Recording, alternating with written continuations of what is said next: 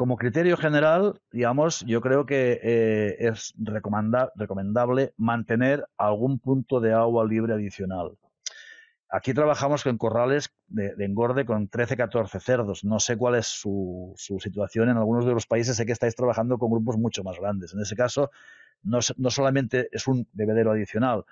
El extracoste que supone tener un bebedero adicional, si está bien diseñado y bien regulado, digamos, no es excesivamente elevado y el beneficio que, puede aportarte por el hecho de que te asegura una, mayor facilidad de uso del agua y además los animales no generan tanta jerarquía respecto al comedero, porque si no realmente el comedero lo están usando para comer y para beber, con lo cual necesitas más puntos de comedero.